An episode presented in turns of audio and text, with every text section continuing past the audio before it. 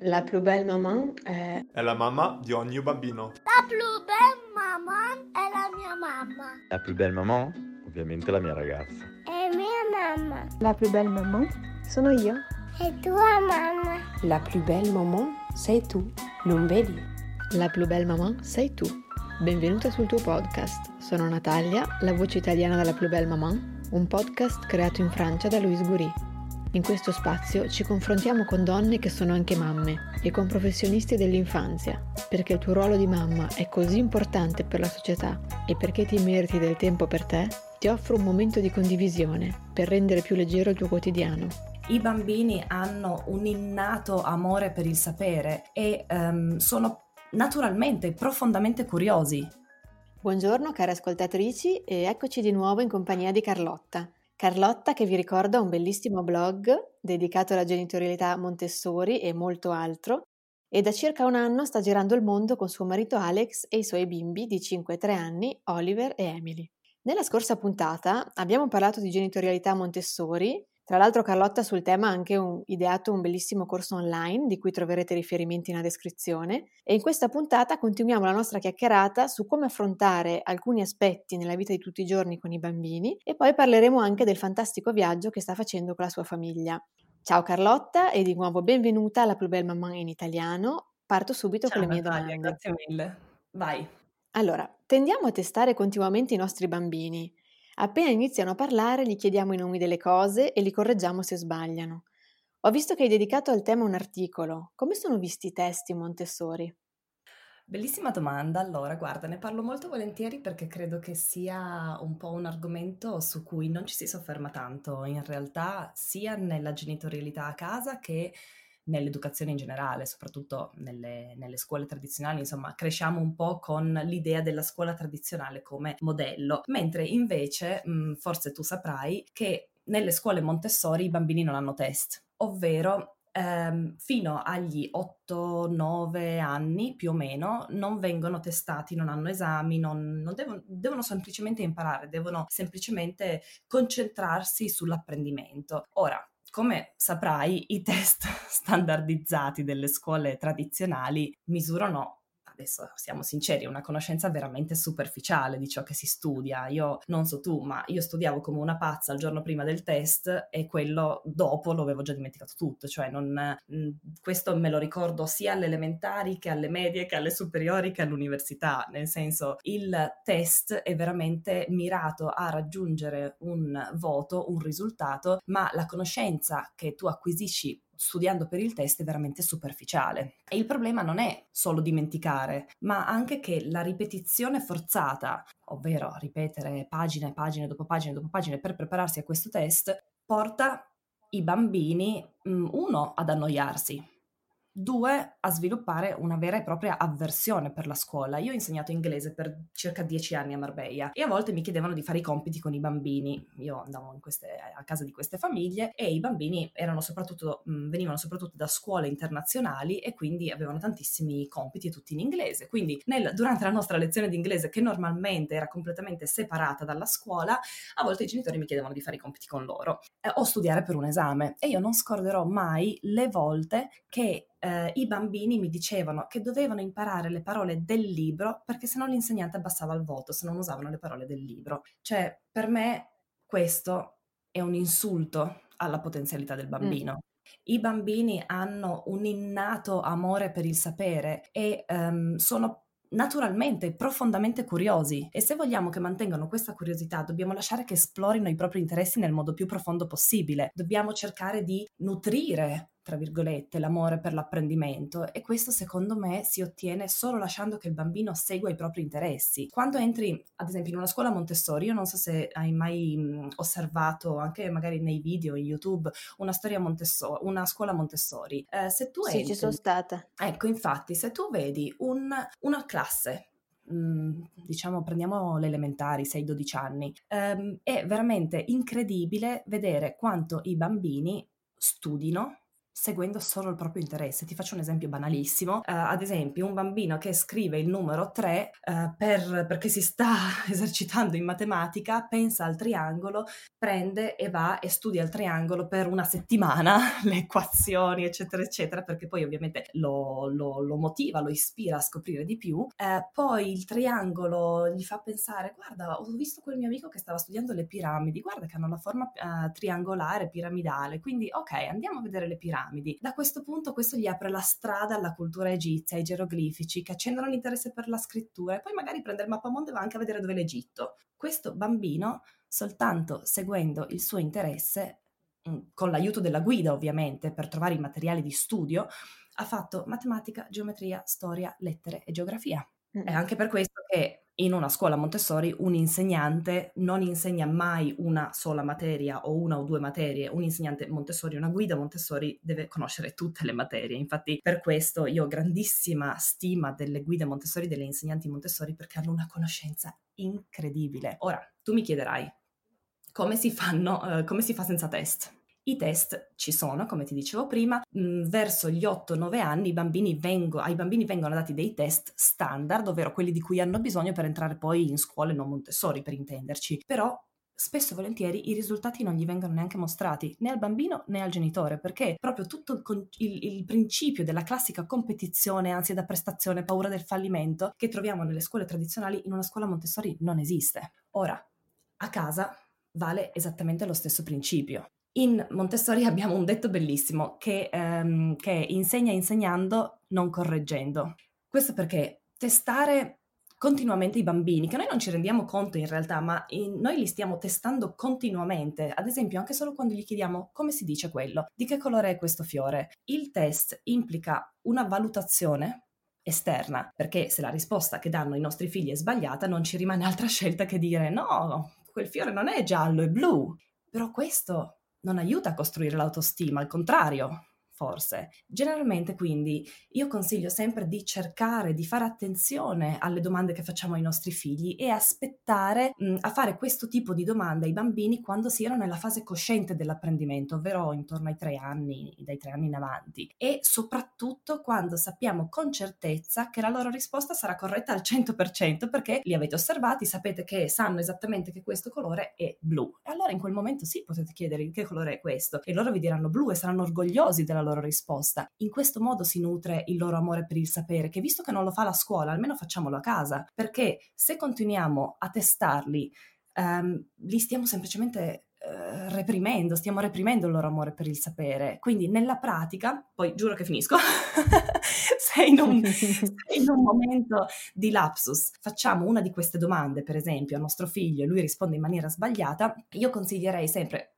di non correggerlo, ma piuttosto che correggerlo, mi farei una nota mentale o scritta e in un secondo momento neutrale, completamente mh, mm, separato dal, dalla questione, dal, dalla domanda che gli abbiamo fatto, troverei un altro modo per mostrarglielo di nuovo. Così per me si nutre l'autostima. Quindi io inviterei veramente a cercare di fare meno domande e se le si fanno cercare di correggere meno.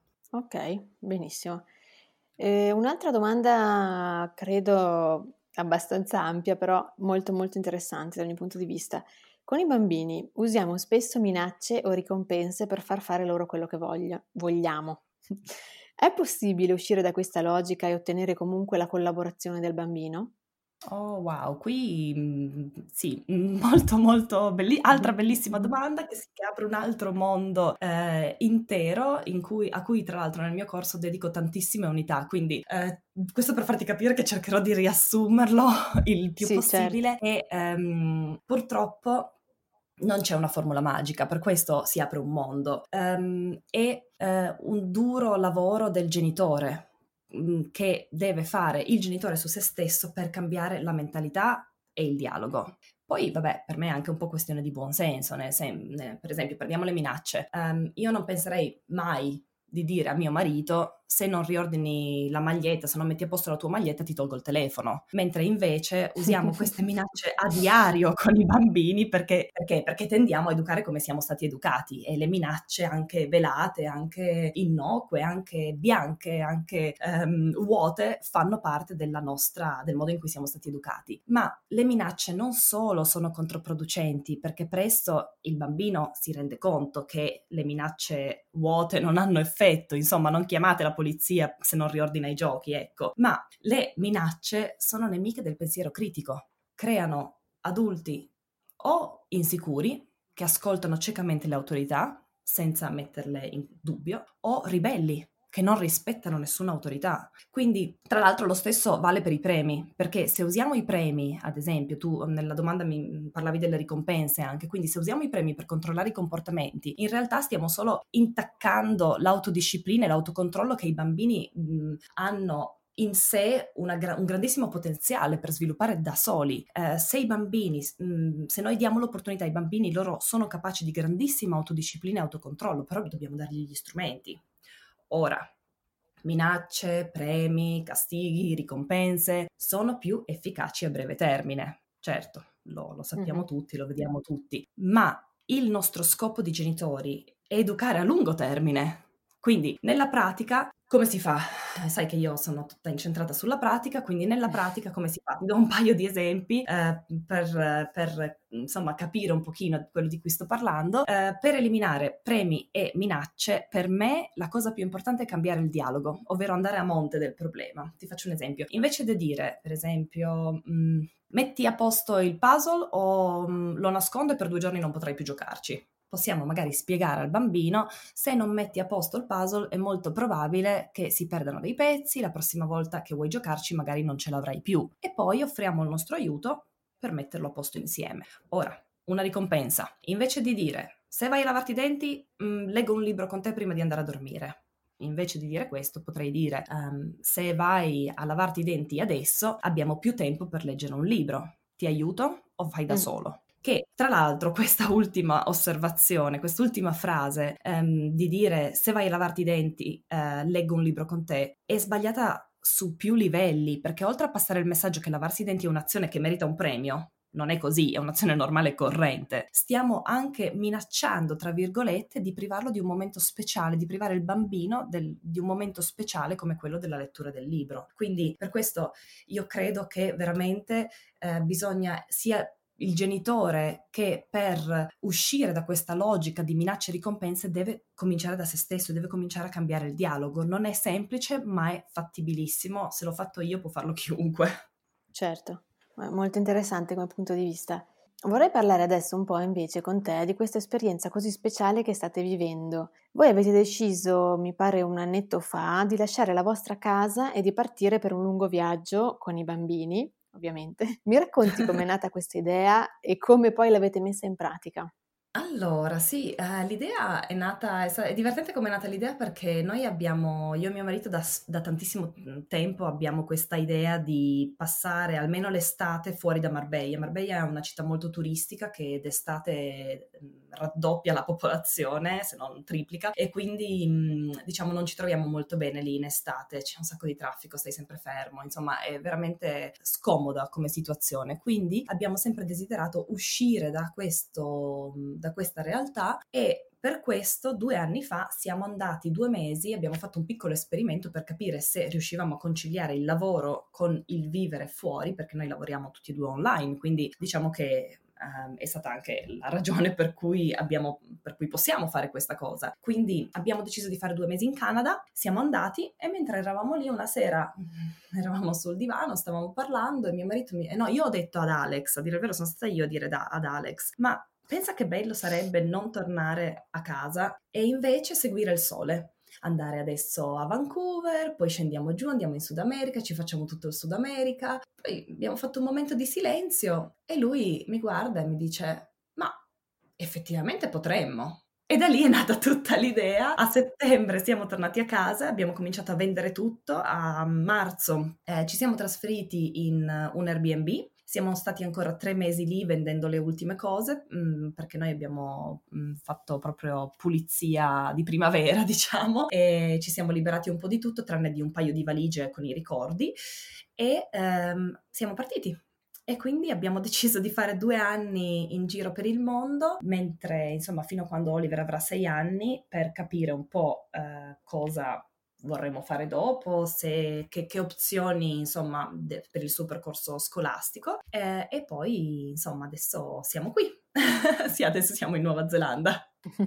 molto, molto, diciamo, coraggiosa come scelta da un certo punto di vista, ma sicuramente bella. Mi chiedevo come stanno vivendo i bambini questa esperienza? Perché il viaggio è molto arricchente, si dice sempre per gli adulti, no? Uno va in viaggio, scopre tante cose, magari torna un po' cambiato. I bambini, secondo te, come, come la vivono? Guarda, è una bellissima domanda perché mh, mm, eh, noi avendo un approccio Montessori, comunque cerchiamo di coinvolgere moltissimo i bambini nelle nostre decisioni, però ovviamente anche se quando siamo partiti, quando abbiamo deciso di partire, eh, ave- avevamo parlato con loro e gli avevamo spiegato, guardate che lasciamo nostra, questa città, lasciamo la casa, dobbiamo lasciare anche tutta la maggior parte dei giochi, ehm, possiamo portare solo pochine, po- poche cose, pochissime cose in, um, in valigia perché abbiamo anche spazio limitato e poi non vediamo più i nostri amici per tanto tempo. Quindi noi abbiamo spiegato tutto questo e abbiamo anche spiegato i paesi che visiteremo, li abbiamo fatto vedere sulla mappa, insomma li abbiamo coinvolti, però Natalia la verità è che um, magari Oliver sì ha capito un po' di più, ma Emily no,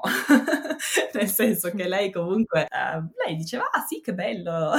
E voilà, uh, però appunto comunque noi eravamo un po' preoccupati di prendere questa decisione per loro perché in generale cerchiamo di non prendere decisioni per loro, ovvero di lasciare che loro prendano le proprie decisioni, quindi diciamo che in questo caso siamo stati un po' egoisti forse, però devo dire che tutta la preoccupazione è sparita, svanita nel nulla completamente quando ci siamo resi conto dell'arricchimento incredibile che stavano ottenendo da questo viaggio, perché nel momento in cui um, loro eravamo, ricorderò per sempre, eravamo a Singapore, quindi questo significa che era il nostro terzo mese di viaggio Primi, le prime due settimane sono state leggermente complicate perché comunque un cambiamento importante, ehm, non avevamo più i nostri punti di riferimento, sono state complicate per tutti, sia per loro che per noi. Ma dopo le prime due mm-hmm. settimane che eravamo a Budapest abbiamo cominciato a fare vita normale, a capire un po' come andava il ritmo e siamo stati, da, da lì in avanti non ci sono più stati intoppi a livello emotivo. Eh, e non solo, a Singapore, io ricorderò per sempre Oliver che arriva in un parco giochi, vede una bambina su un tappeto elastico, entra nel tappeto elastico e le dice ciao, come ti chiami?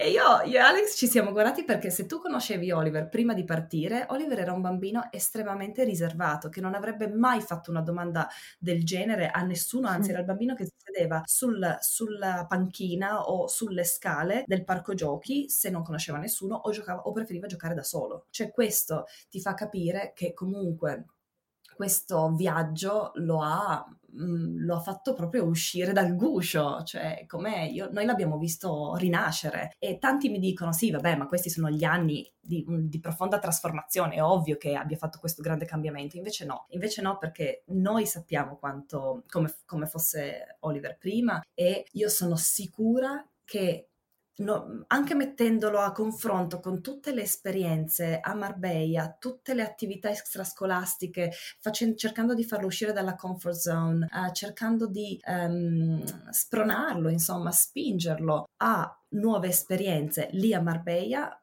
nel suo mm, tra virgolette, nel, nel, suo mondo, non sarebbe cresciuto e non sarebbe evoluto così tanto. E oggi, anche quando ne parliamo, eh, diciamo, torniamo a Marbella, mi dicono sempre, ah sì, che bello, però però non adesso. sempre mi dicono questo, Oliver mi dice sempre, però stiamo ancora un po' in questa casa, vero? Cioè, quindi questo comunque a me personalmente fa capire che gli sta piacendo. Eh, decisamente, sembra che gli stia davvero piacendo. E seguendo il filo di tutta la nostra intervista e anche della, della puntata precedente, che è un po' la, gen- la genitorialità Montessori, ti volevo chiedere come ti sta aiutando Montessori in questo viaggio? Continuate ad applicarlo? Uh sì, moltissimo, sempre, anzi, ehm, ti rispondo volentieri perché mm, secondo me mm, io ho fatto una scoperta rivoluzionaria, che sicuramente rivoluzionaria non è, ma per me lo è, ehm, che appunto eh, m- non solo, ma Montessori eh, nel applicato al viaggio, ovvero ehm, portando un pochino di familiarità applicata uh, nel viaggio, quando arriviamo in una nuova città, ad esempio, noi cosa facciamo? La prima cosa che facciamo è prendere delle mensole basse e mettere i loro giochi. Prendiamo, chiediamo sempre ai proprietari dell'Airbnb uno sgabello e lo mettiamo in bagno, um, che poi se ne hanno due magari anche meglio perché ne usiamo uno in cucina, uno in bagno. Mm, mettiamo, adattiamo un armadio al loro, uh, alla loro altezza con i loro vestiti che possono raggiungerli, eccetera, eccetera. E devo dire che questo crea una sorta di familiarità che comunque altrimenti non avrebbero, perché dare loro indipendenza e vedere che comunque in tutte le case dove andiamo hanno lo stesso tipo di indipendenza, comunque per loro eh, crea una sorta di mh, tranquillità, ecco. E quindi sì, devo dire che lo stiamo continuando ad applicare anche a casa, poi vabbè nella, nella filosofia, insomma, nel, ormai è diventato un nostro stile di vita, quindi in tutto quello che è ovviamente mm, il, il, cambio del genitore, la trasformazione del genitore, quello sì lo continuiamo a applicare, ma mi ha stupito il fatto che eh, riusciamo ad applicarlo anche a livello di arredamento, perché ci vuole veramente poco, e anche ehm, proprio come mm, familiarità in casa, come montessorizzazione della casa. Certo. Invece, dato che ormai siete dei viaggiatori esperti e i bambini di solito durante i lunghi tragitti si annoiano, si stufano o magari sono stanchi, Avresti qualche trucchetto da dirci per tenere i bambini impegnati appunto durante i viaggi un po' lunghi? Allora, sì, guarda, sicuramente noi abbiamo vari trucchetti anche perché noi usiamo pochissimi schermi, quindi anche quando siamo in viaggi lunghi non cerchiamo di evitare lo schermo, cerchiamo di evitare, insomma, la televisione o comunque car- cartoni, documentari, quello che è e eh, quindi diciamo che ci siamo dovuti un po' ingegnare e una delle soluzioni che a noi ha funzionato veramente benissimo è quella del, eh, di una tavoletta da disegno. Non so se hai presente, non so come si chiamino in italiano a dire il vero, ma sono queste lavagnette magnetiche dove tu scrivi, poi schiacci un bottone e si cancella tutto. Sai, quelle tipiche, mm. ce n'erano anche di quelle con la levetta che devi mh, muovere la levetta. Sì, sì, sì sì. verso destra, verso sinistra e si cancella tutto. E questo ha aperto un nuovo mondo perché da quando le abbiamo prese veramente i viaggi sono brevissimi, anche viaggi di 5-6 ore in treno passano alla velocità della luce perché eh, ci sono un sacco di giochi che si possono fare con queste tavolette, che ne so, io penso a una cosa, la disegno e tu la devi indovinare, scriviamo le lettere, pratichiamo, che ne so, lui mi dice una, loro mi dicono una parola e io gliela scrivo, oppure io gli dico una lettera e loro me la scrivono, io, loro fanno un disegno, io devo indovinarlo, si fanno, li, le usano tra di loro perché magari, eh, che ne so, decidono, ok, disegniamo questo e lo disegnano e poi lo comparano. Eh, poi, cioè, ci sono tantissimi giochi che si possono fare soltanto con, utilizzando questa piccola lavagnetta che tra l'altro occupa pochissimo spazio, quindi è ottima. E un'altra cosa, sembra che stia facendo pubblicità al prodotto, ma no, non è così, sono veramente... Io sono un po' contro pubblicità ai prodotti, però veramente questo prodotto a noi ha salvato ore e ore e ore e ore ore di crisi in viaggio, quindi lo consiglio sempre. E un'altra cosa è la musica. La musica da, da quando, probabilmente perché noi ascoltiamo tanta musica a casa, ma devo dire che ci ha salvato anche in viaggio perché noi abbiamo preso ai bambini un dispositivo senza schermo e ehm, dove appunto attacchiamo le loro cuffie e loro gli abbiamo messo una piccola playlist di canzoni che a loro piacciono tra l'altro vanno dai Beatles a Frozen, quindi è veramente, è veramente buffa questa collezione, non, qualsiasi appassionato di musica gli verrebbero i capelli, insomma, così eh, a punta, ma eh, devo dire che è stata mh, fantastica perché loro si mettono lì ascoltano la musica, Emily balla con le sue cuffie, eh, si scambiano i dispositivi perché hanno playlist diverse, quindi si scambiano i dispositivi e ascoltano la, la musica l'uno dell'altro, insomma, devo dire che eh, quello è stato fantastico. E un'altra cosa eh, che mi è venuta in mente adesso mentre ti parlavo della musica eh, sono gli audiolibri, che veramente mh, mm, mm-hmm. noi stiamo ascoltando ascoltando tantissimo eh, sia audiolibro, audiolibri che podcast. C'è un podcast bellissimo per eh, i bimbi, per i genitori che vogliono anche dare un po' di inglese ai bambini, eh, che si chiama But Why. Ti, ti darò poi il, um, il link. Sì, sì, poi mettiamo il link. Sì, perché spiega proprio tutti i perché dei bambini, rispondono a tutti i perché dei bambini e Oliver ne è affascinato, ma quello che mi sorprende di più è anche Emily.